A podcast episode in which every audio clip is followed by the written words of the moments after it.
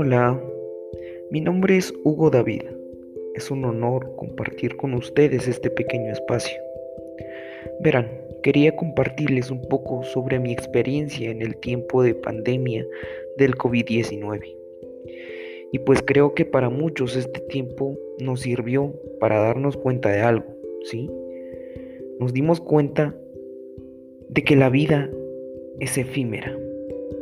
Bueno, a mí me tocó ver de primera mano a personas que por el simple hecho de ir a la tienda o de no utilizar un cubrebocas correctamente, entre muchas otras cosas, pues ahora estas personas lamentablemente están muertas.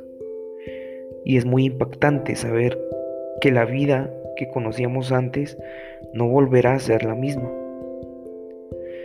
Qué susceptibles somos, ¿no?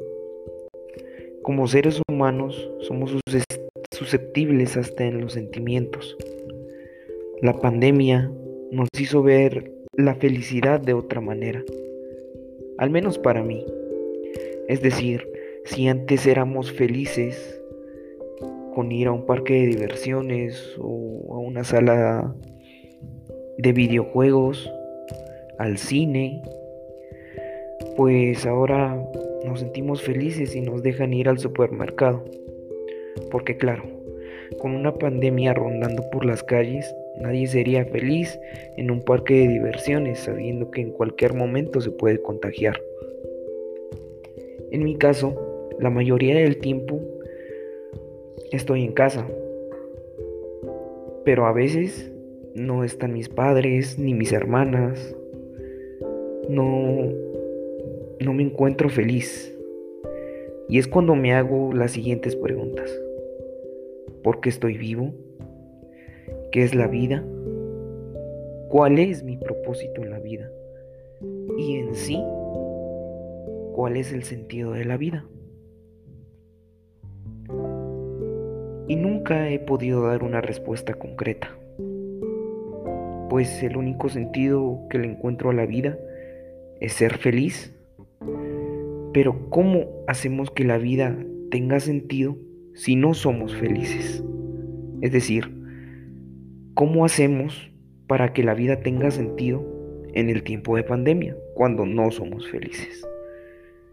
En, algunas religiones nos dicen que el sentido de la vida no se puede encontrar en la misma vida, sino en otra, es decir, en la muerte